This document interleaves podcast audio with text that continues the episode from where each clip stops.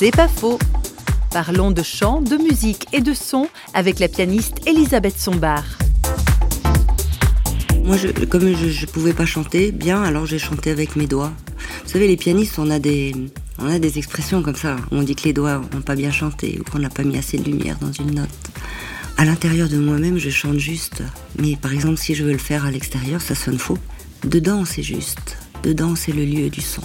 J'ai découvert, ça va vous paraître paradoxal, moi qui produis des sons dans l'air toute la journée, que le vrai lieu du son n'est pas l'air. Et d'ailleurs, l'ouïe est le seul de nos organes qui, à travers ses 3000 cils de corti, restitue le son en enlevant l'air par lequel il arrive. Vous voyez, c'est aussi ce qui explique que Beethoven a pu écrire complètement sourd les partitions les plus extraordinaires. C'est pas faux, vous a été proposé par parole.ch.